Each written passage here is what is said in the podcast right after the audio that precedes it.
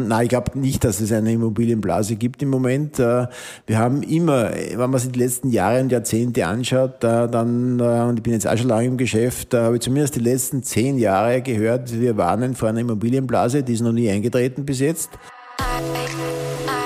Frühstück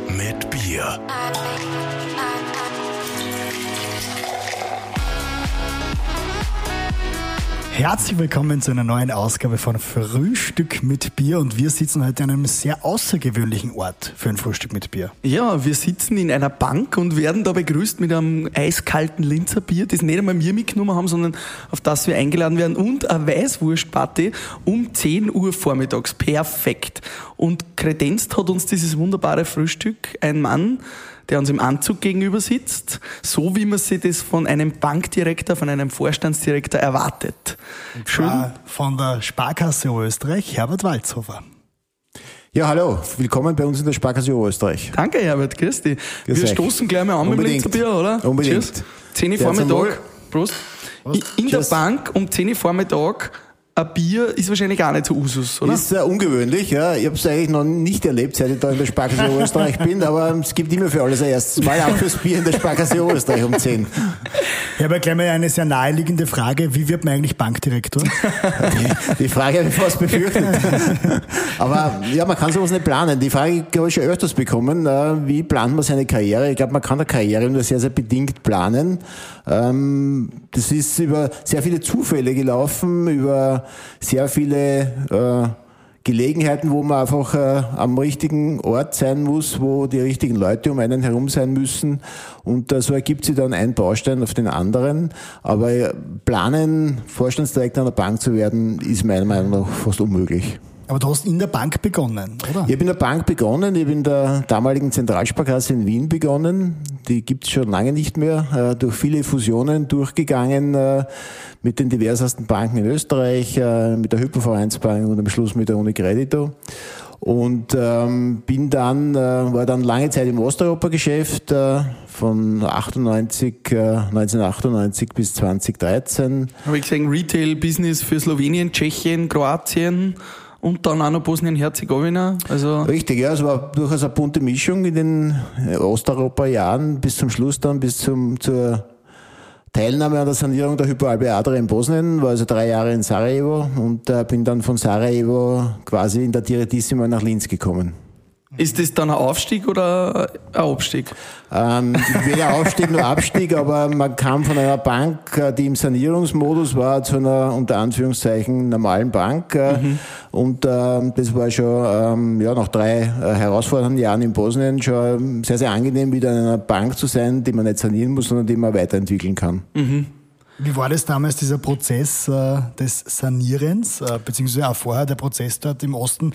Da hat man ja gern Kredite vergeben oder es hat irgendwie geboomt damals, oder wie war das? Naja, es war, ich bin, bin im Jahr 98 ins Osteuropa-Geschäft gekommen. Es war so, wie der Bankenmarkt in Osteuropa aufgegangen ist, wie die großen Banken in Österreich, also damals die Bank Austria, äh, die Erste Bank und äh, die Raiffeisen international begonnen haben, den osteuropäischen Bankenmarkt ähm, ja, zu, zu erobern. Und äh, da mit dabei gewesen zu sein, war schon, bin fast geneigt zu sagen, äh, epochal. Hier, das gibt's äh, nicht oft im Leben, dass man so Dinge mitmacht. Mhm. Und äh, da gab es viele spannende Entwicklungen. Nicht, nicht immer waren alle gute Entwicklungen, mhm. aber am Ende des Tages war das Engagement der österreichischen Banken in Osteuropa genau das Richtige zum richtigen Zeitpunkt. Hat sich das jetzt im Nachhinein ausgezahlt, wenn du jetzt zurückblickst und jetzt ja auch äh, tiefe Einblicke in die Sparkasse hast, hat sich das jetzt im Nachhinein ausgezahlt, da ja, äh, zu erobern, quasi den osteuropäischen Raum? Absolut. Also ich kann das nur jedem, jedem und jeder empfehlen, wenn sie so Möglichkeiten bieten, ins Ausland zu gehen, neue Dinge zu machen, das unbedingt zu machen.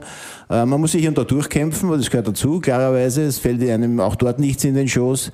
Aber es ist eine ganz, ganz wertvolle Erfahrung, äh, im Ausland, im Ausland tätig gewesen zu sein, solche Ereignisse mitzumachen, die man, die es wahrscheinlich nur in der Form einmal gibt. Mhm. Aber es gibt viele andere Dinge, wo man, wo es ganz wichtig ist, dabei zu sein und ähm, ein bisschen Entrepreneurship zu, zu zeigen. Das ist schon ganz wesentlich. Und mhm. das ist ein wichtiger Baustein in der Karriere, ganz sicher. Man könnte ja glauben, man braucht ein abgeschlossenes Studium unbedingt, um Bankdirektor zu werden. Du hast keines, weil ich Richtig, ich habe kein abgeschlossenes Studium. Ich habe äh, auf den quasi normalen, auf der normalen Ochsentour durch alle Stationen äh, mitgemacht, vom äh, Mitarbeiter am Schalter in einer Bank, Matura gemacht und dann äh, bei der Zentralsparkasse in Wien begonnen. Äh, habe dort vorher schon Filialpraxis gemacht, ein paar Jahre, um so ein bisschen das Feld aufbereitet für eine spätere Anstellung. Und äh, ja, das Bankgeschäft von der Pike auf gelernt, äh, bin am Schalter gestanden, äh, hab dann, war in der Kasse, äh, habe eine Filiale geleitet, äh, war dann äh, einige Zeit auch in Westösterreich, in Tirol und Vorarlberg äh, tätig, wie wir begonnen haben zu expandieren nach Westösterreich als damalige Zentralsparkasse. Also ich habe das von der Pike auf gelernt und das ist oft sehr, sehr hilfreich, wenn man weiß, was in der Kasse passiert, was am Schalter passiert. Ähm, mhm.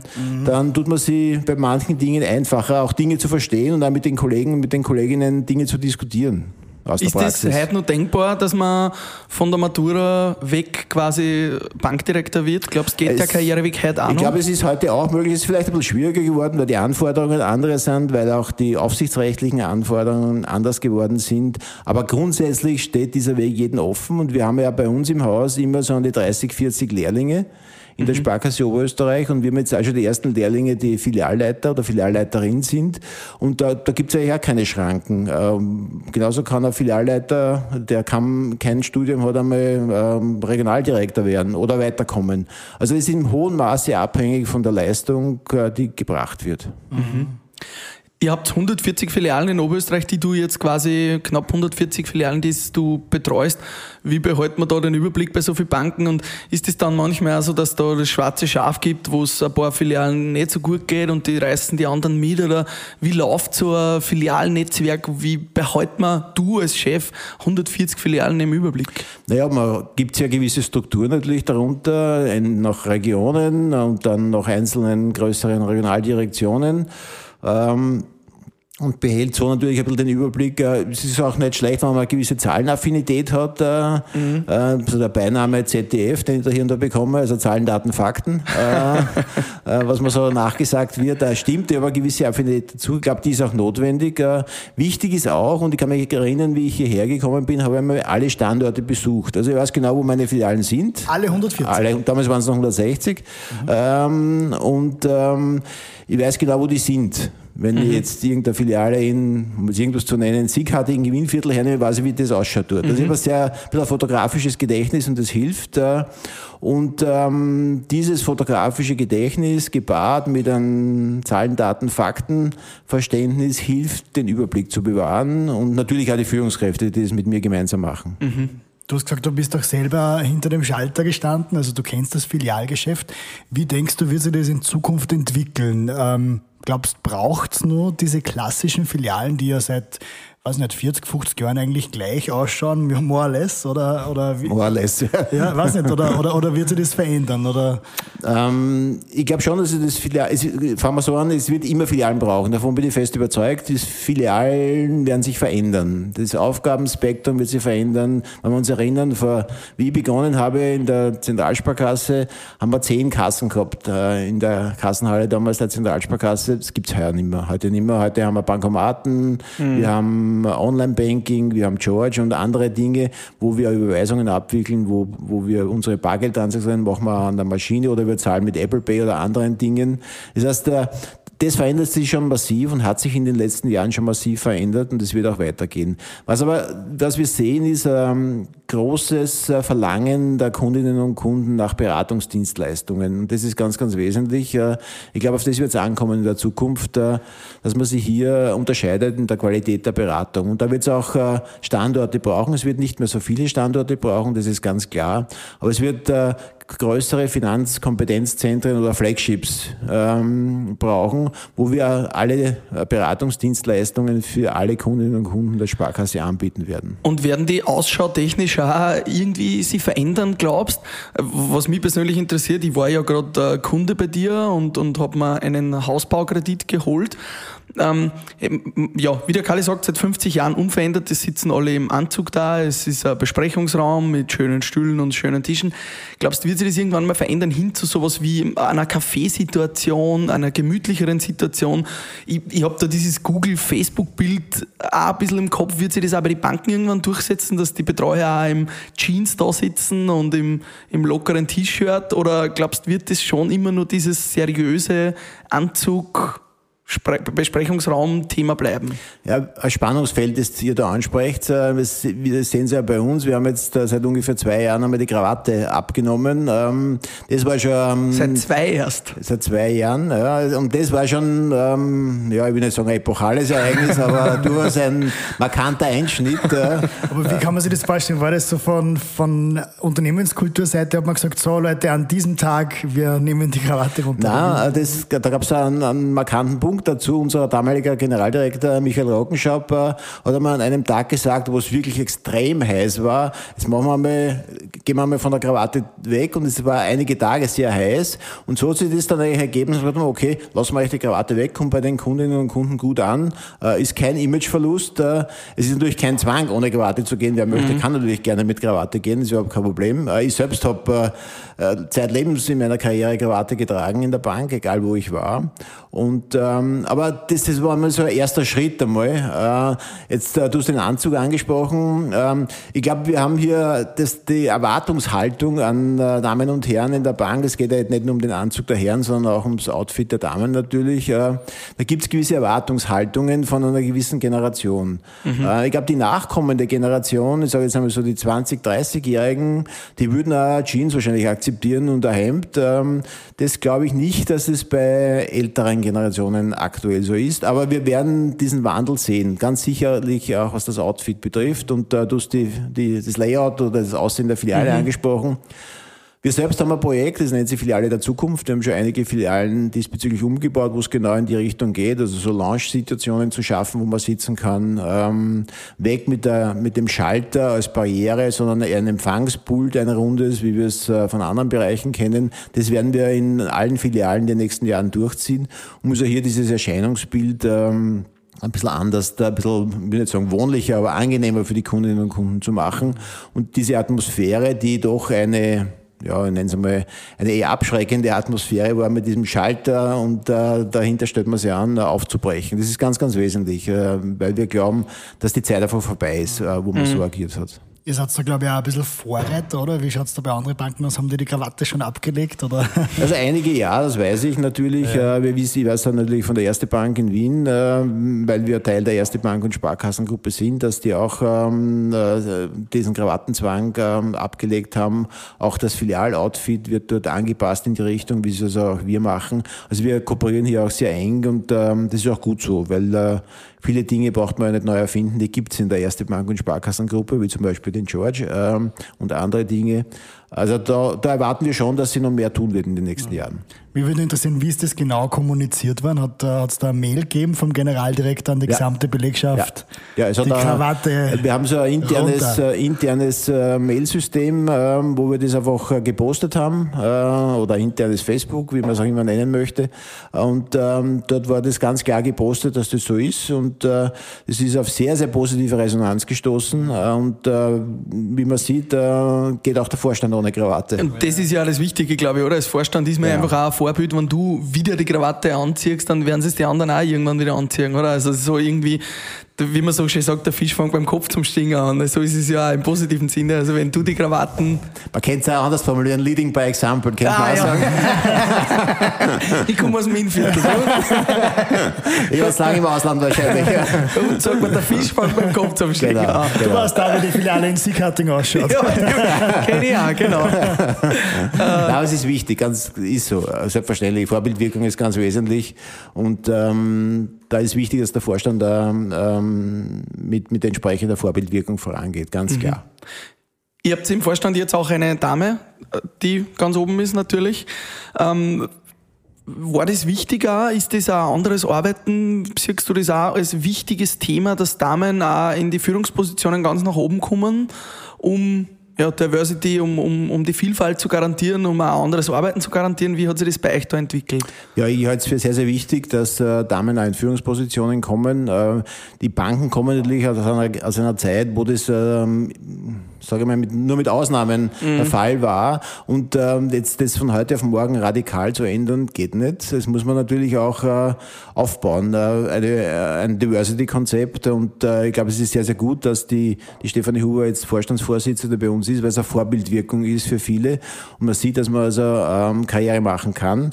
Und das ist wesentlich, dass man diese sogenannte gläserne Decke auch durchstoßen kann. Und wir haben sehr viele Damen jetzt in Führungspositionen bereits und wir arbeiten da intensiv daran, dass man dieses äh, Diversity, hast du es genannt, äh, dass wir diese Divers dieses Diversity-Konzept auch umsetzen. Weil es, glaube ich, die Mischung macht äh, zwischen Damen und Herren und das, glaube ich, ist ein guter Ansatz und zeigt, dass wir sehr, sehr erfolgreich auch unterwegs sind, dass wir, dass wir, dass wir das ziemlich richtig machen im Moment. Hat sich da in deinem Empfinden auch was im Bankengeschäft geändert? Du bist ja schon lange dabei, du bist der Experte, du hast auch diese sehr männlich dominierte Zeit miterlebt. Hat sich da irgendwas geändert? Ist das Bankengeschäft auch äh, fairer, weiblicher, ähm, ja, umgänglicher geworden durch die Damen in den Führungspositionen? Ich, ich glaube, es werden jetzt Themen thematisiert, die jahrzehntelang Tabuthemen waren. Also, über das Frauenthema haben wir schon gesprochen, aber auch äh, Gehaltsthemen werden thematisiert. Dieser ominöse Gehaltsgap zwischen Damen und Herren, den es gibt oder den es immer gab, der wird offen thematisiert und, den, man arbeitet intensiv daran, diesen Gap, der durch nichts erklärbar ist, mhm. äh, wegzubringen, weil äh, die Leistungen von Damen und Herren sind genau gleich viel wert und es muss sich natürlich auch in der Gehalt Gehaltsstruktur widerspiegeln. Und das ist, glaube ich, ein wesentlicher Faktor, ähm, wo wir auch mit Vorreiter sind mit anderen. Mhm. Sehr gut. Was sind denn so die, die Themen, warum Menschen jetzt zur Bank gehen? Ist das, hat sich das verändert oder ist es jetzt was anderes? Gibt es jetzt mehr Kredite als früher? Gibt es jetzt mehr Veranlagungsstrategien? Äh, Gibt es mehr, wahrscheinlich weniger Bausparer im Jahr, aber ich weiß es nicht. Wie hat, wie hat sich denn das verändert? Naja, wir sehen schon, ähm, da war natürlich ein bisschen Corona mitbeteiligt, ähm, dass, sie, dass sehr viele Leute momentan in ihre private Wohnsituation investieren oder ihre private Wohnsituation einem Stresstest unterziehen, wir schon mal gesagt haben. Ja. du auch, genau, ja. Ähm, also wir sehen, es wird nicht nur in Grund und Boden oder in Wohnungen und Häuser investiert, so wie bei dir zum Beispiel, aber viel wird auch in Swimmingpools, in Beschattungen, in neue Raumteilungen, weil wir ja Homeoffice kam und äh, verstärkt haben. Wir haben Homeschooling gehabt, äh, sehr intensiv, wo es also schon notwendig ist, äh, gewisse Ruhe in seinem Arbeitsbereich zu haben. Also da sehen wir, dass hier sehr, sehr viel investiert wird momentan. Das hat, hat schon im letzten Jahr begonnen, setzt sich heuer noch stärker fort. Wir sehen aufgrund der Niedrigzinsphase natürlich, dass sehr viel in den Wertpapierbereich fließt, ähm, sehr viel in Aktien und Investmentfonds. Ähm, das Thema Nachhaltigkeit, ein ganz, ganz wichtiges Thema, ähm, das uns begleitet, äh, sowohl auf der Veranlagungsseite als auch auf der Investitionsseite natürlich. Also wir sehen viele neue Trends und diese neuen Trends, und man könnte jetzt noch viel darüber sagen, aber die aktuellen Trends, äh, benötigen natürlich auch entsprechende Beratung. Und das ist schon etwas, was sich wesentlich verändert hat in den letzten Jahren, dass äh, die Beratungen äh, intensiver werden, dass die, sich die Themen bei der Beratung ändern. Vor wenigen Jahren hätte man noch nicht über Photovoltaik diskutiert, ob wir uns die aufs Carboard draufgeben und dann Steckdose hineingeben, damit wir das Elektroauto laden können, wird zunehmend ein Thema. Oder wie wir Ölheizungen tauschen äh, und was mhm. die Alternative wäre zu Ölheizungen. Ähm, also das sind Themen, die sehr beratungsintensiv sind, weil es ja auch sehr viel Förderungen äh, gibt in diesem Bereich, die man auch beraten muss, die für den Kunden teilweise nicht leicht zu verstehen sind. Oder wir sind äh, heuer mit Jahresanfang aktiv in den Agrarbereich hineingegangen, um also hier ähm, unsere Geschäfte dort äh, unterzubringen, zu platzieren, wo wir glauben, dass wir entsprechend Mehrwert für Landwirte bieten können. Auch das ist ein Thema, das sehr, sehr beratungsintensiv ist äh, und das könnte man jetzt noch beliebig fortsetzen. Also die Quintessenz ist, die manipulativen Tätigkeiten wie Geld beheben, Überweisungen durchführen, äh, werden immer mehr auf die diversesten Devices verlagert, wie ein, ein, ein Mobiltelefon oder auf ein iPad oder auf diverseste Maschinen und die beratungsintensiven Dienstleistungen nehmen zu. Das heißt, da siehst du auch bei euch ganz klar den Unterschied zu Banken wie zum Beispiel N26, die ja rein digital sich anbieten. Ja.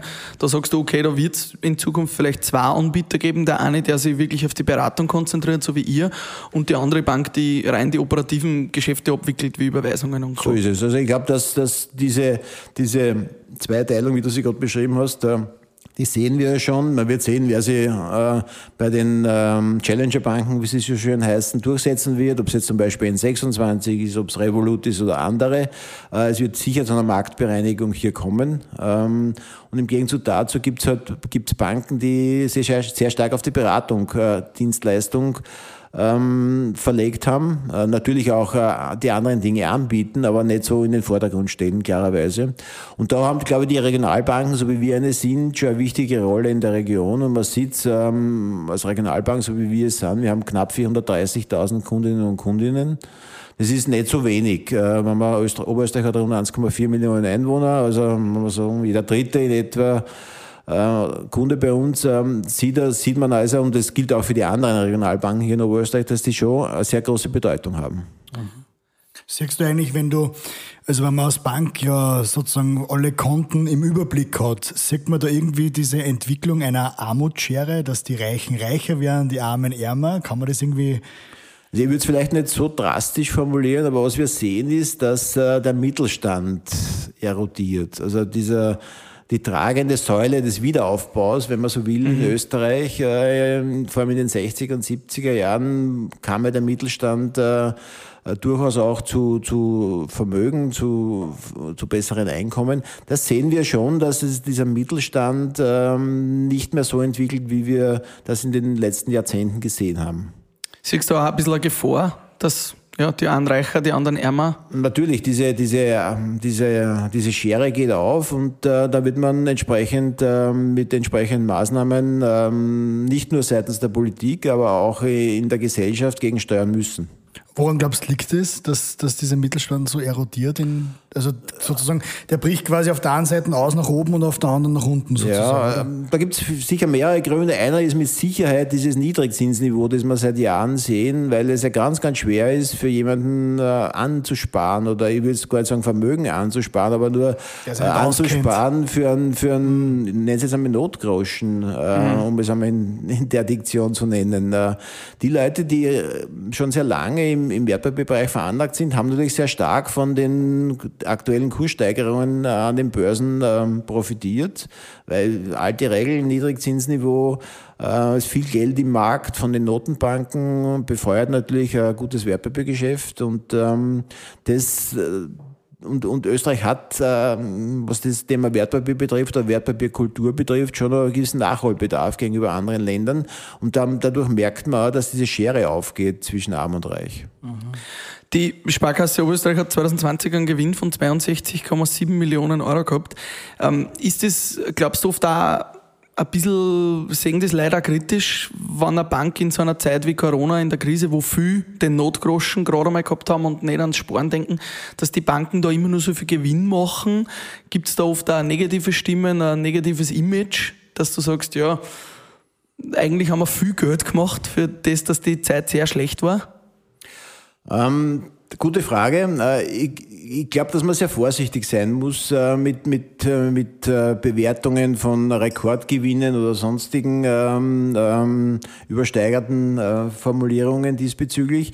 Ich glaube aber auch, dass wesentlich ist für die Kundinnen und Kunden zu wissen, dass es ihrer Bank, wo sie ihren Kredit haben, ihr Geld anvertraut haben auf der, auf der Veranlagungsseite, dass es der Bank gut geht. Und damit es einer Bank gut geht, muss sie natürlich auch Gewinne erwirtschaften und Rücklagen bilden. Nicht zuletzt haben wir da 1700 Mitarbeiterinnen und Mitarbeiter, die, die zu Recht am Monatsersten ihr Gehalt haben wollen. Mhm. Äh, und man darf nicht vergessen, bei 1700 Mitarbeiterinnen und Mitarbeiter hängen Familien dran. Also in der Regel kann man sagen, man kann das mal drei, vielleicht einmal vier rechnen. Also sagen wir mal, so sechs bis 7.000 äh, Leute, die an, den, ähm, an dem Ergebnis der Bank mitpartizipieren und ähm, im Umkehrschluss natürlich wieder auch in die Wirtschaft investieren, wenn investiert wird. Also, weil ich glaube, man darf das nicht nur ähm, jetzt einseitig fokussieren auf den Gewinn der, auf die 62 Millionen vom letzten Jahr, sondern hängt viel dran und es ist ja auch so, dass die Sparkasse äh, gemäß ihren Gründungsstatuten ja sehr viel auch in soziale Bereiche investiert, in Kultur investiert, in Sportveranstaltungen investiert.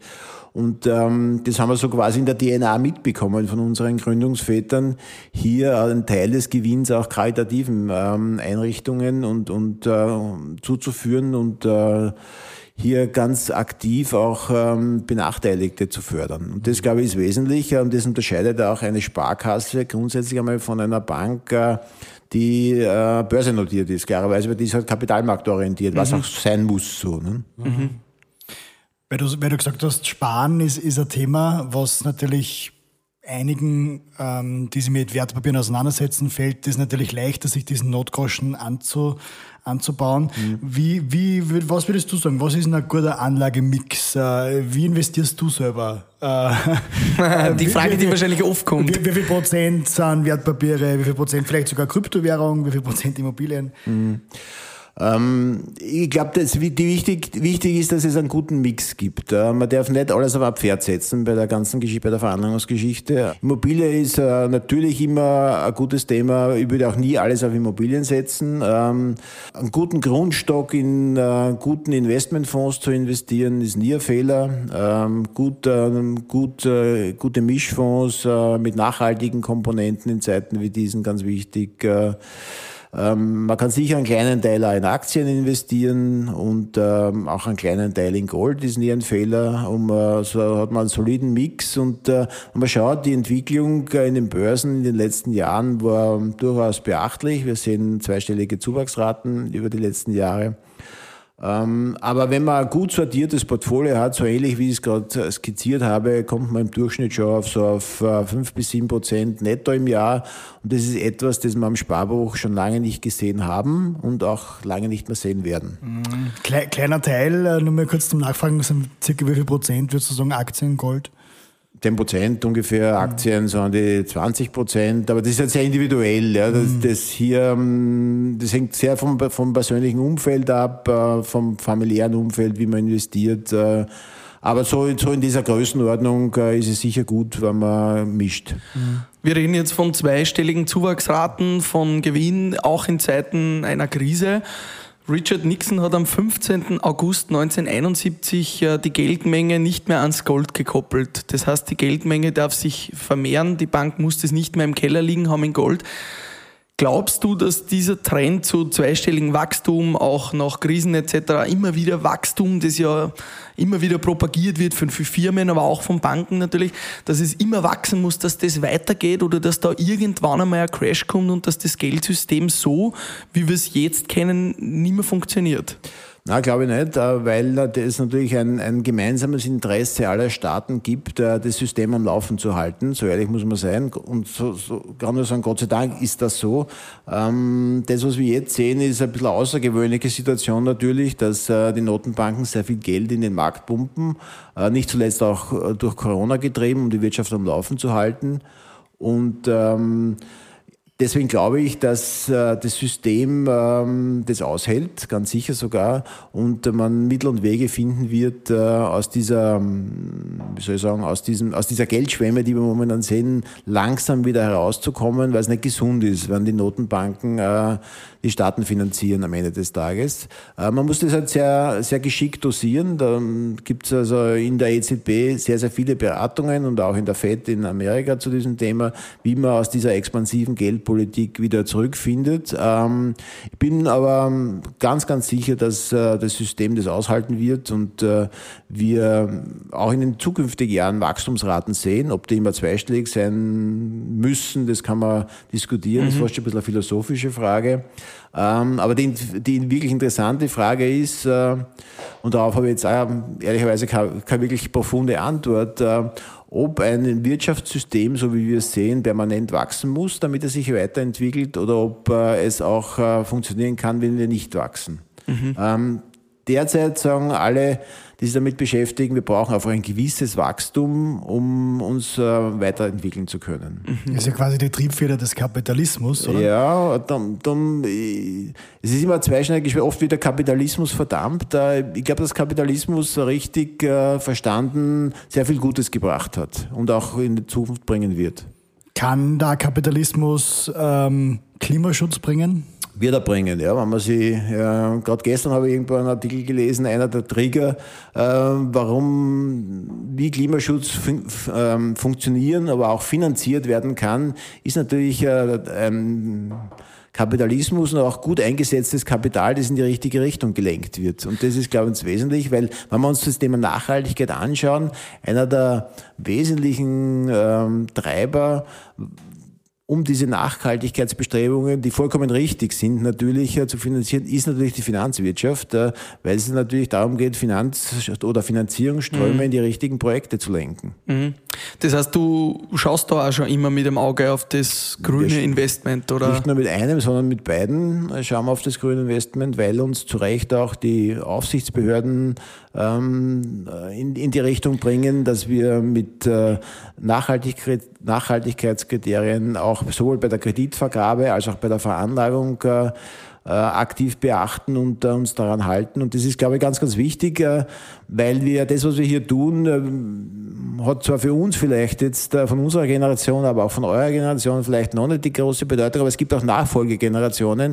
Und ich, gerade für diese Generationen müssen wir schauen, dass wir äh, die, die eine oder andere Fehlentwicklung, die es in den letzten Jahrzehnten gegeben hat, wieder korrigieren. Heißt das für den kleinen Sparer oder für den kleinen, der sich einen Kredit nehmen will, dass er zum Beispiel eine Ölheizung oder eine Gasheizung heute nicht mehr so leicht einen Kredit kriegt? Wird das schon strenger kontrolliert oder wie kann man sich das vorstellen?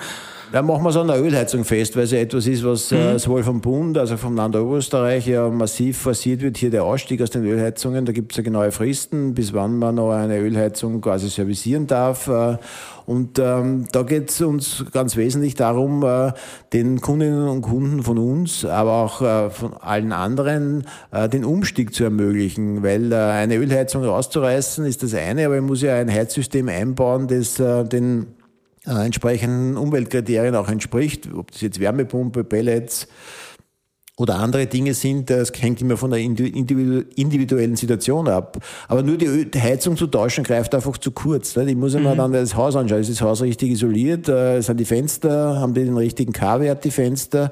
Äh, weil ich kann nur so eine gute Heizung ähm, installieren, wenn ich dann wieder die Hälfte beim Fenster oder durch Nicht-Isolierung hinausblase, ist das ziemlich wertlos. Also in diese Richtung wird sehr, sehr viel passieren und auch passieren müssen in den nächsten Jahren und Jahrzehnten, damit wir hier die eine oder andere Fehlentwicklung der letzten nächsten Jahre auch wieder korrigieren können. Hm. Das heißt, deine Berater müssen eigentlich immer mehr Know-how haben in Richtung Bauwesen und alles Mögliche. So ist es, so ist es. Wir haben eigene Förderstelle im Haus, die sich mit Förderungen, nur ausschließlich mit Förderungen beschäftigt, sowohl für Firmen, wo es ja auch sehr viele gibt, als auch äh, für Privatkundinnen und Kunden, weil das immer stärker nachgefragt wird, aber auch im Agrarbereich, weil ich schon einmal zitiert habe, auch dort ist das Förderwesen ganz, ganz wichtig und ein wichtiger Träger für mehr Geschäft und äh, auch eine wichtige Unterstützung für die Landwirtinnen und Landwirte hier bei uns im Land.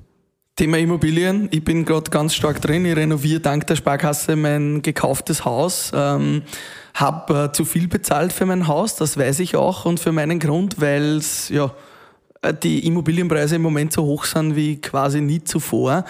Wie siehst du das Thema Immobilien, Immobilienblase? Wird es äh, weiter nach oben gehen? Wird es da irgendwann einmal eine Blase geben, die auch in Österreich platzt? Die Preise sinken? Vielleicht ähm, auf, deinen, auf deine Bemerkung, du hast zu viel bezahlt. Ich glaube, man kann nie zu viel bezahlen. Das ist immer individuell, was einem die Immobilie wert ist. Es gibt kein objektives Kriterium, was zu viel oder zu wenig ist. Äh, offensichtlich äh, war es dir die Immobilie wert. Äh, Absolut, dann passt es auch. Dann passt auch, finde ich. Aber zur Frage selbst, ähm, nein, ich glaube nicht, dass es eine Immobilienblase gibt im Moment. Äh, wir haben immer, wenn man sich die letzten Jahre und Jahrzehnte anschaut, äh, dann, äh, und ich bin jetzt auch schon lange im Geschäft, habe ich zumindest die letzten zehn Jahre gehört, wir warnen vor einer Immobilienblase, die ist noch nie eingetreten bis jetzt. Ähm, also ich glaube auch nicht, dass wir sie derzeit haben. Wir haben ein, ein unnatürlich hohes Preisniveau in manchen Bereichen, das ist vollkommen richtig äh, getrieben von dem, was ich vorher gesagt habe, von sehr viel billigem Geld, das im Markt ist. Mhm. Es ist sehr, sehr viel Geld im Markt, äh, das nach Veranlagungsmöglichkeiten sucht. Und ähm, damit äh, steigen die Preise natürlich. Ähm, und äh, wenn man von, von Blase spricht, dann glaube ich, gibt's, gab es immer Entwicklungen, wo in bestimmten Gegenden äh, Preise halt äh, ein absolutes Topniveau erreicht haben. Das könnte die Wiener Innenstadt sein, das könnte ähm, Salzburg sein, das könnte auch Kitzbühel sein, um jetzt irgendwas zu nennen. Äh, es gibt noch einige andere auch. Mhm. Das haben wir aber schon immer gesehen. Das ist nicht neu.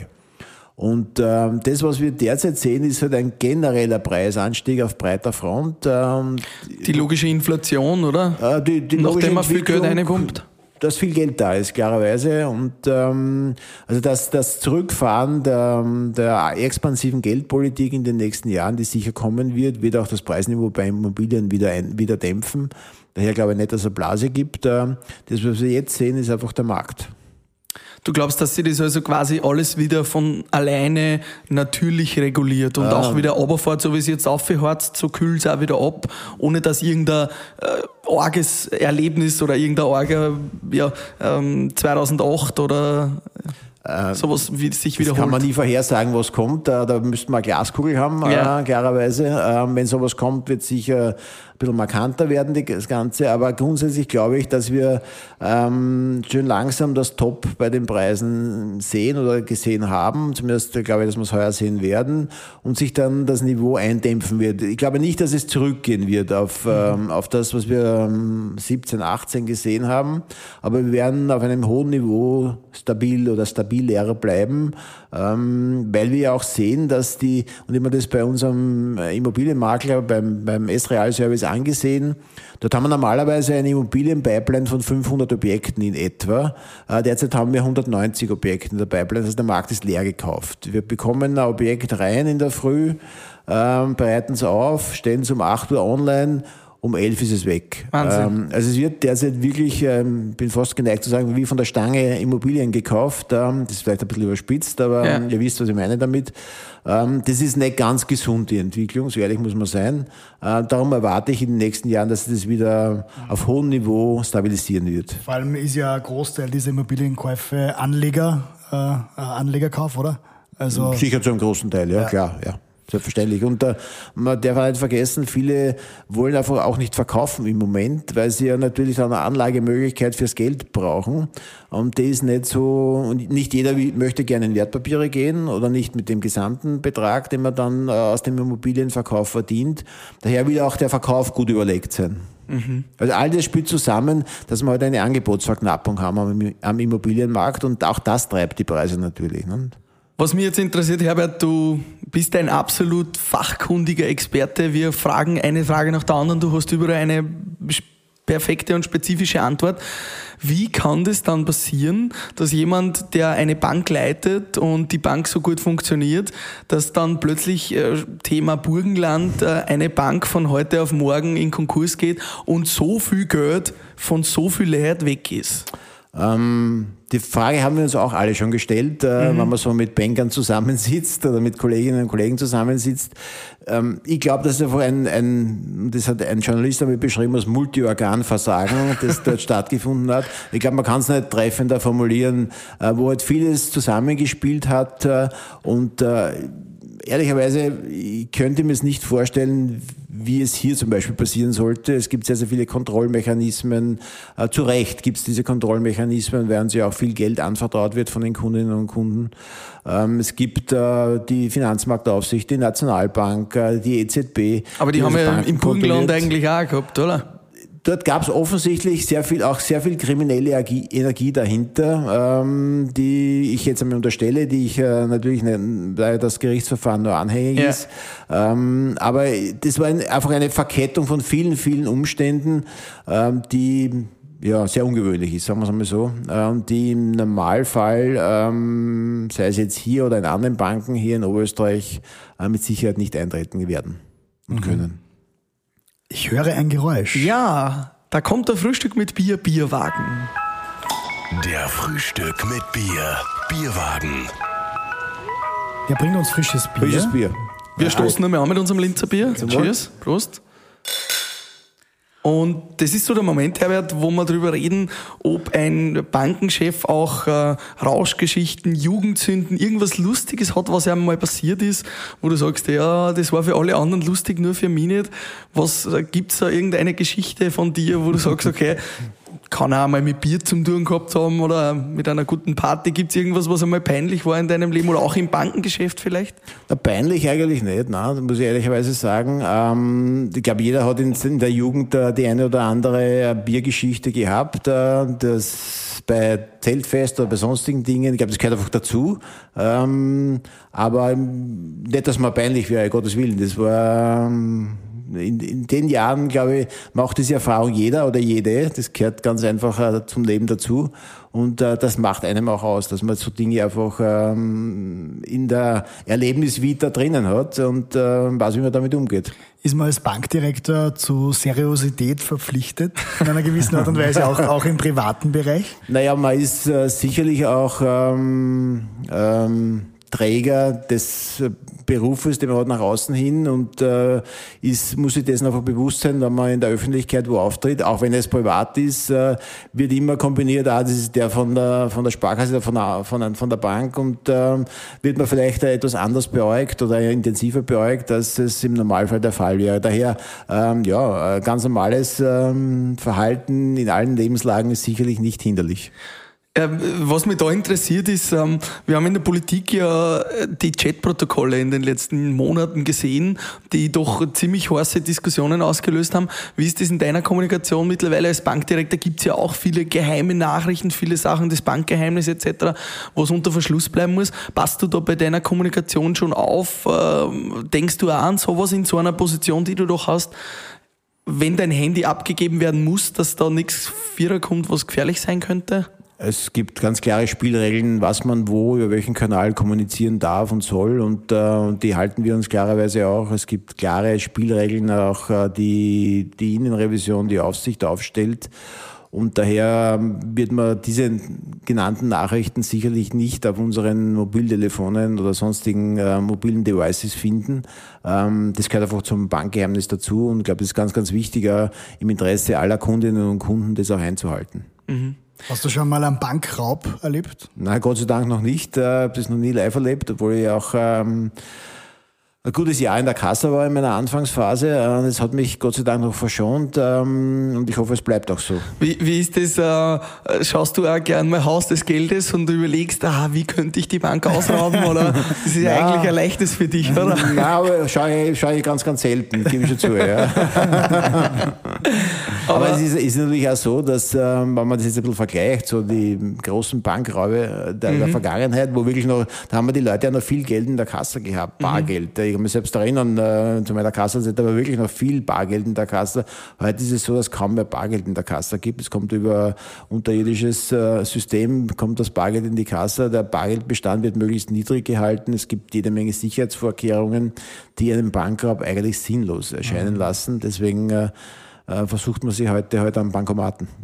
also ist es in, in, Realität nicht so, dass nur zwei Personen den Code wissen zum großen Tresorraum und ja. der wechselt sich alle 24 Stunden und du musst das also dann. Es gibt, es gibt sehr, sehr, ein sehr ausgeklügeltes Sicherheitssystem ähm, und ähm, das wechselt in sehr engen Abständen und daher ist das wirklich sehr, sehr, sehr safe. Mhm. Wenn man da mit so einem ausgeklügelten Sicherheitssystem zu tun hat, wird man da persönlich auch manchmal ein bisschen paranoid, dass man daheim dann auch irgendwie äh, seinen, äh, seinen Schlüssel jedes halbe Jahr wechselt? Oder Nein, wie? es gelingt mir Gott sei Dank, die, diese Dinge hier zu lassen und nicht okay. mit nach Hause zu nehmen. Gute Frage, ja. Aber du machst ja viel Sport. Ich bin ja auf Facebook mit dir connected, mit deiner Frau, fährst viel Radl, immer viel unterwegs eigentlich privat fast nur im Sport gewandt. Braucht man das dann auch als Ausgleich zu so einem stressigen Job, dass man sagt, wenn ich rausgehe aus, der, aus dem Büro, dann wird Sportgewand anzogen, dann ist Freizeit? Ich glaube, es ist ganz, ganz wichtig, dass man, und ähm, wenn man Zeit seines Lebens Sport gemacht hat, äh, vom, vom Fußball über Laufen, über andere Dinge, dann ist es wichtig, dass man das auch im, im, ja, im, im höheren Alter äh, beibehält, äh, weil es äh, als Ausgleich ganz, ganz wichtig ist und ähm, deswegen ist mir das auch wichtig, sei es jetzt, ob ich jetzt Fahrrad fahren gehe oder äh, am Berg gehe oder Golfspielen gehe. Also alles äh, ist, glaube ich, wichtig und trägt zum Abschalten, zum Ausgleich aktiv bei. Mhm. Ja, aber du bist ja auch fürs Marketing äh, zuständig von der Sparkasse Oberösterreich, zumindest im Großen, oder? Ähm, wir haben ja eine tolle Kooperation mit unseren Betrieben auch. Äh, es gibt für alle Kunden der Sparkasse Oberösterreich äh, den Sparkassencafé und ihr habt da immer, also gratis Kaffee jeden Tag, ihr habt da immer sehr, ja, also sehr progressiv empfunden, äh, ein cooles Marketing für die Bank zu machen. Du wolltest da bei der Tabakfabrik gleich dabei sein, weil es ein sehr trendiges Projekt ist. Das sind Dinge, die dir wichtig sind. Auf was muss eine Bank setzen im Marketing heutzutage? Naja, ähm, ich glaube, ein, ein wichtiger Punkt ist, dass man sich Dinge traut, ähm, die, dass man sich auch als Bank Dinge traut äh, zu tun. Und ich erinnere mich an unsere ersten Gespräche, ähm, da warst du noch nicht dabei, da ja. mit dem Kadi. Ähm, da haben wir uns getraut, ähm, über das Thema drüber euch zu finanzieren. Das war nicht so, um es einmal auf Wienerisch zu sagen, eine Wiesen, die ganze Geschichte. Weil wir ähm, Chaoten sind, ja, kann man ruhig sagen. ich glaube, die, die Gastronomie generell hat nicht so eine gute Bewertung, oder? Ja, genau. Aber wir waren damals überzeugt, ich kann mich an das Gespräch erinnern noch, dass das funktionieren wird. Und äh, Gott sei Dank haben wir alle mitsammen recht gehabt, dass das Konzept aufgegangen ist, zeigt euer Wachstum und euer, eure Aktivitäten. Also, was sieht man muss, ich glaube, es ist eine Kombination an Dingen. Man muss sich was trauen, man muss eine gewisse Progressivität an den Tag legen, ähm, darf es aber nicht überziehen, die Geschichten. Natürlich sind wir eine Bank, ähm, die äh, für die Einlagen ihrer Kunden zu sorgen hat und äh, entsprechende Kredite auch äh, daraus vergeben muss und, und auch soll, um die Wirtschaft anzukurbeln. Aber man sieht, dass wir sehr aktiv sind auf den diversen Social-Media-Kanälen. Das ist wichtig, dass man also hier am, am Ball bleibt. Der Tabakfabrik hast du erwähnt, glaube ich, ein wichtiges Startrampe. Thema, Startrampe in der Tabakfabrik, äh, wo wir uns äh, ganz intensiv dem Thema ähm, neue, junge Startups widmen. Viele von, sind, von, sind dabei Kunde schon von uns. Äh, einige oder viele werden es hoffentlich noch werden in der Zukunft. All das sind Dinge, die für Bank früher eigentlich, ich will nicht sagen tabu, aber wo man sich nicht hinbewegt hat, wo man sich jetzt aber hintrauen und sogar als Sparkasse trauen wir uns hin, ja, mit einer Geschichte, die älter ist als 170 Jahre. Ich glaube, das zeichnet uns aus, äh, dass wir ein sehr, sehr solides Fundament haben in, den, in 170 Jahren oder in über 170 Jahren aufgebaut, aber stets offen für Neues also an und Dinge einfach ausprobieren. Ähm, das ist, glaube ich, essentiell ist, Dinge auszuprobieren und wenn es nicht funktioniert, muss man sagen, okay, dann haben wir aufs falsche Pferd gesetzt, in dem probieren wir was Neues wieder aus. Ähm, und die, die alte Regel, die man von meinem ersten Chef mitgenommen habe, von drei Dingen, die du ausprobierst, müssen zumindest zwei funktionieren. Ähm, das, das ist, da ist nichts Falsches dran, das stimmt. Die, die Startrampe ist ja so ein Thema. Der Johannes Bracher war ja auch schon zu Gast bei Frühstück mit Bier mit seinem Podcast, der mhm. ja erfolgreicher ja. ist wie unserer offiziell. mit, dem Glaub an dich Podcast. Ja, ja. Wir, ja, Zahlen, Daten, Fakten, okay. Wir kontrollieren das nochmal nach. Aber die Startrampe widmet sich Startups, jungen Unternehmerinnen und Unternehmern. Ähm, wir wissen das ja selber. Wir haben, also ich habe Unternehmensgründung als Spezialgebiet gehabt auf der Uni. Wir haben selber einige Unternehmen gegründet, aber wir wissen auch, dass die Statistik eigentlich total gegen junge Unternehmer spricht, dass der Großteil der jungen Unternehmer die ersten zehn Jahre gar nicht erlebt. Wieso setzt ihr dann trotzdem zum Beispiel auf das Pferd Jungunternehmer, wobei das ja doch eigentlich auch ein riskantes Geschäft ist? Das kann ja oft einfach nicht funktionieren. Oder sagen wir so, im Großteil funktioniert es eigentlich auch gar nicht. Ähm, weil es, glaube ich, ganz für eine Regionalbank, wie, wie wir es sind, sehr, sehr wesentlich ist, äh, in regionale Unternehmen zu investieren. Und ähm, es gibt nicht nur etablierte große, derer gibt es ja sehr viele in Oberösterreich, aber es ist wichtig auch, dass man das Unternehmen nachkommen. Und wo man die jetzt als Startups oder Gründer bezeichnet, ist, ähm, ja, ist mhm. eher philosophisch, würde ich sagen. Äh, es gibt schon klare Zuordnungen natürlich, aber im Wesentlichen geht es darum, für eine Bank äh, diesen Gründernachwuchs heranzuführen und ähm, die, die neue Tore in der Wirtschaft zu eröffnen aber auch Kooperationen einzufädeln mit bestehenden großen Unternehmen. Wir haben sehr, sehr viele kleinere Startups, äh, die jetzt schon äh, größer geworden sind, Gott sei Dank, ähm, und äh, sehr, sehr interessante Kooperationen mit großen Firmen eingehen. Und erst gestern hatte, habe ich Gelegenheit gehabt, mit, mit äh, dem Geschäftsführer von Catalyst äh, zu reden, die ja auch in der Tabakfabrik mhm. äh, angesiedelt sind, äh, wo, wo wir über interessante Kooperationen im, im Airspace-Bereich äh, gesprochen haben und andere Dinge. Also man sieht, dass das ganz wichtig ist, dass man sich hier als Bank auch einbringt, dass man, ähm, da geht es nicht immer nur ums Geld. Es geht auch oft nur um die Kontakte herzustellen zu anderen Firmen. Wir haben ein großes Netzwerk, das wir einbringen können. Ich glaube, das ist wesentlich und ähm, das haben wir auch in, in unserer gegenseitigen Kooperation immer wieder gemacht, dass wir einfach äh, Kontakte zur Verfügung gestellt haben und so hat sich das eine oder andere ergeben. Mhm.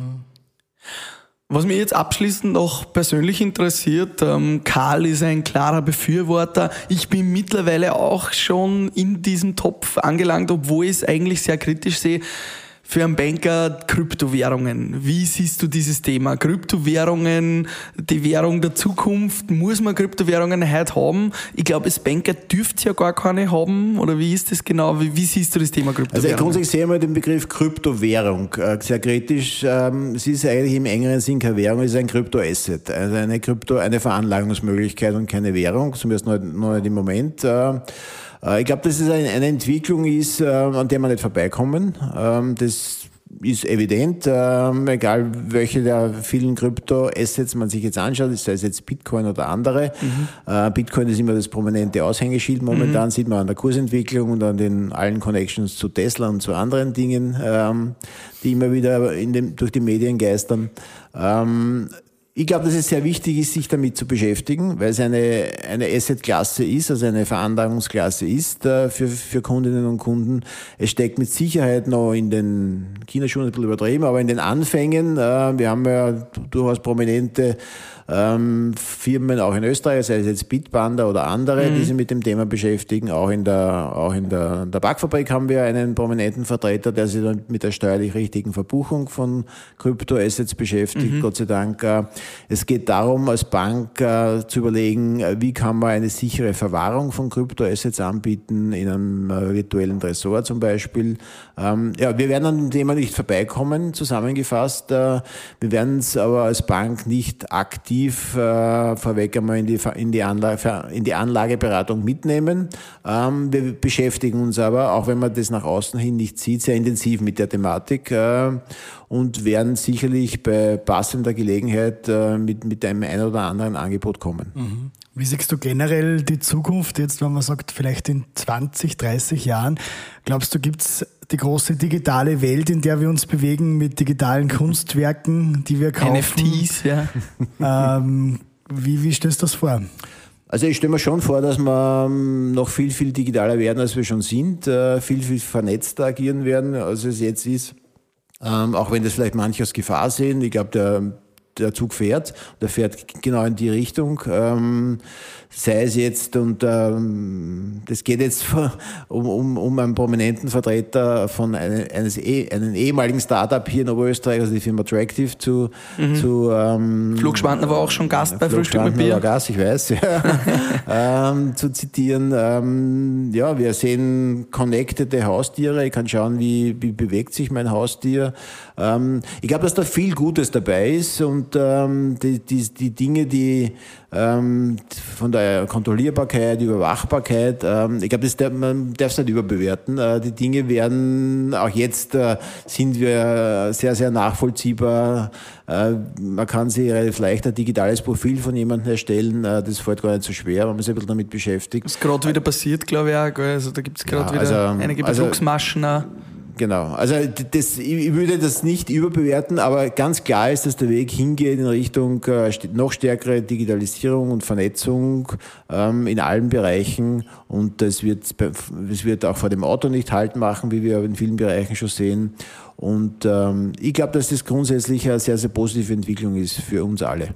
Also du siehst es utopisch, nicht dystopisch. Nein, nicht dystopisch, es ist utopisch und es ist ja auch keine revolutionäre Entwicklung, sondern eine evolutionäre Entwicklung und das äh, war immer noch gut so. Das heißt, äh, in 20 Jahren werden wir auch Thema Schweden, Norwegen bargeldlos zahlen. Wir werden das Bargeld vielleicht irgendwann ganz abschaffen. Wie ist es für dich als Banker vielleicht eine zentrale ähm, Frage? Äh, ich, ich glaube nicht, dass wir es ganz abschaffen werden, ähm, aber es wird weniger werden, ganz sicher. Ob, äh, ob wir dann auch äh, die Tageszeitung mit äh, Apple Pay oder anderen Devices zahlen werden, wie es in Schweden oder in, mhm. im Norden üblich ist, äh, weiß ich nicht. könnte aber sein. ich hätte nichts dagegen. Ich bin da relativ entspannt bei dieser Thematik. Ich glaube aber nicht, dass wir äh, gänzlich aufs Bargeld verzichten werden in den nächsten Jahren. Ähm, es wird wahrscheinlich die eine oder andere Einschränkung bei der Bezahlmöglichkeit der Höhe nachkommen. Die Diskussion läuft ja gerade ähm, aktuell auch. Ähm, ob das jetzt ähm, die großen Schwarzgeldtransfers eindämmt, äh, traue ich mich nicht zu behaupten. Äh, kann, kann ich auch nicht, äh, aber es gibt sicherlich Überlegungen in die Richtung, hier diese Bezahlgrenzen ähm, einzuschränken. Aber nichtsdestotrotz wird es, davon bin ich fest überzeugt, ähm, in Österreich und in der EU in, in weiten Bereichen ähm, Bargeld geben, auch in der Zukunft. Mhm. Aber es wird ja jetzt zum Teil schon, oder der 500er wird glaube ich auch geschafft. Der oder? ist schon abgeschafft, ist der wird nicht mehr neu gedruckt. Ähm, Schaut im Morgen. Im Morgen ja, war, war nett, ja. ähm, war ein Schritt in die Richtung, richtig, aber ähm, wie gesagt, ich glaube, der wesentliche Schritt wird sein, wenn man ähm, Bezahlgrenzen einführt fürs Bargeld, so wie es gerade diskutiert wird. Äh, das wird sicher kommen, davon bin ich überzeugt. Äh, nichtsdestotrotz haben wir immer noch ein paar Euro in Zukunft auch einstecken, um einmal schnell auf einen Kaffee um die Ecke gehen zu können. Mhm. Davon bin ich ganz fest überzeugt.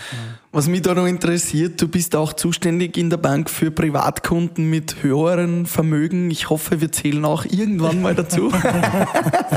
Wie, es ist noch ein langer Weg. Wie kann man sich das vorstellen? Wie ist es, wenn jemand äh, ein Millionär ist? Auch in mhm. Oberösterreich gibt es natürlich viele Millionäre und, und sehr, sehr viel Geld hat und dann zu dir in die Bank kommt. Wollen die von dir selber betreut werden? Erzähl uns ein bisschen was, plaudert ein bisschen aus dem Nähkästchen. Wie ist das, wenn man mit so super schwerreichen Menschen zu tun hat? Was haben die für Erwartungen in einer Bank? Wie kommen die einer? Kommen die mit dem Geldkoffer, wie kann man sich sowas vorstellen? Nein, die sind ganz normale Kundinnen und Kunden, wie wir drei auch, äh, wie wir hier sitzen. Die mhm. haben ganz normale Erwartungshaltungen. Sie wollen ihr Geld äh, sicher veranlagt haben. Sie wollen, äh, teilweise geht es vor allem auch um die Werterhaltung des Vermögens, gar nicht so sehr immer um den Vermögenszuwachs, natürlich auch, aber oft geht es auch um die reine Werterhaltung.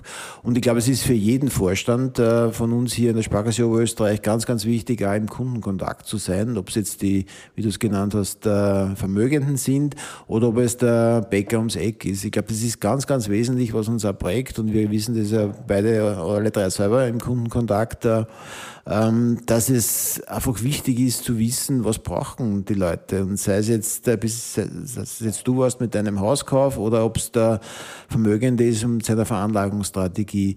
So ein bisschen den, ja, am, am, Puls der Kunden zu sein, ist wichtig. Das ist auch für den Vorstand ganz wichtig, äh, weil wir uns ja auch mit unseren Führungskräften unterhalten, klarerweise. Und da ist schon ganz wichtig, dass der Vorstand da mitreden kann und nicht nur zuhören kann. Er hört gern zu, aber hier und da redet er auch ganz gern mit. Und äh, das ist schon wichtig, dass man, sich, dass man das Feedback direkt von den Kundinnen und Kunden bekommt. Das ist das Ehrliche. Mhm. Gibt es nur irgendwas, was du so Thema Führung und äh, wie du sagst, dann die Leute dran sein, was du uns mitgeben kannst äh, oder für, für die Leute, die zuhören? Ich glaube, ganz wichtig ist, äh, als Führungskraft zuhören zu können. Und man muss nicht immer das, das, das, das, das Wissen ins, im letzten Detail haben als Führung. Das ist überhaupt nicht notwendig, aber wichtig ist dann schon entsprechender Diskussion auch zusammenfassen können und äh, den Sukkus aus der Diskussion dann auf den Punkt zu bringen und sagen, so, jetzt haben, wir's, äh, haben wir alle Meinungen eingeholt und jetzt machen wir, treffen wir Entscheidungen und dann gehen wir in die richtige Richtung.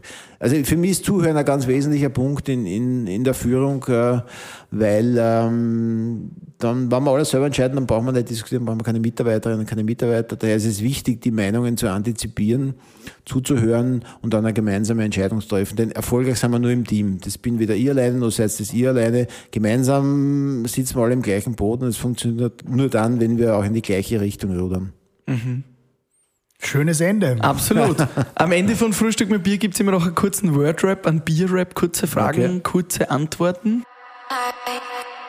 Bier Word Rap.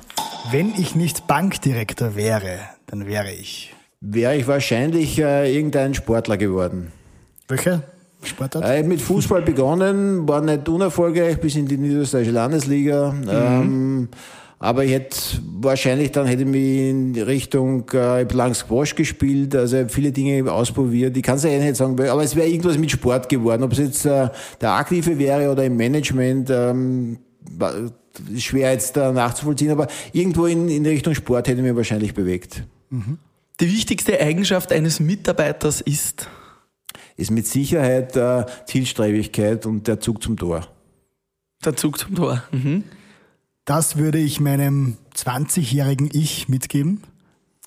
viel ausprobieren, ähm, ins Ausland gehen und äh, erst sehr, wenn man all die Dinge antizipiert hat, äh, entscheiden, wo geht man hin, was macht man, wo will man sich hinbewegen. Wichtig ist, äh, ein sehr breites Meinungsspektrum zu bilden und wichtig ist auch, äh, Englisch zu lernen. Ganz, ganz wichtig im Business. Äh, die Business-Sprache ist einfach Englisch.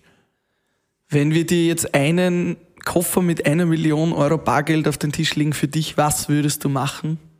Ich würde äh, gemäß den bereits äh, vorhin skizzierten Veranlagungsstrategien veranlagen. Eine sehr bankerische Antwort. Und ganz zum Ende fragen wir immer noch, äh, mit dieser Person hätte ich gerne mal ein Frühstück mit Bier, egal ob tot oder lebendig. Ähm, interessant äh, wäre es vielleicht einmal mit dem Flo Schwandner intensiv zu diskutieren. Wir haben uns zwar, wir kennen uns zwar gut, äh, aber wir haben noch nicht wirklich intensiv die Dinge diskutiert. Nämlich so eher, wie, wie er diese, die ganze ähm, Startup-Szene einschätzt, wo, wo wir uns hinbewegen, äh, wo die Trends hingehen. Das ist schon sehr, sehr spannend. Äh, vielleicht auch mit, mit dem einen oder anderen äh, schon erfolgreichen Startup, äh, damit man mal ein bisschen, das ist halt ähm, für uns ganz, ganz wichtig, dieser Austausch und das würde schon Spaß machen. Ich glaube, das können wir mal einfädeln. Ein Frühstück mit Bier in der Sandburg mit Flo Schwantner und Herbert Sehr- Walzhofer sehr gerne, würde von der. Sparkasse. Lieber Herbert, danke dir für die Rede und Antwort und wir wünschen dir nur einen super Tag jetzt mit einem guten Linzer Bier im Magen. Dankeschön, wünsche ich euch auch. Servus, danke, Vielen Dank, Herbert. tschüss. Tschüss. Frühstück.